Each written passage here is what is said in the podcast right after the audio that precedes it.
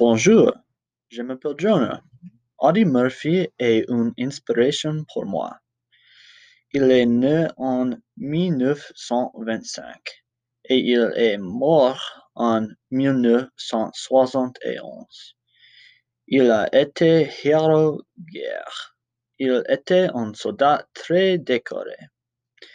Il a eu le syndrome de stress post-traumatique. Il a joué dans des films.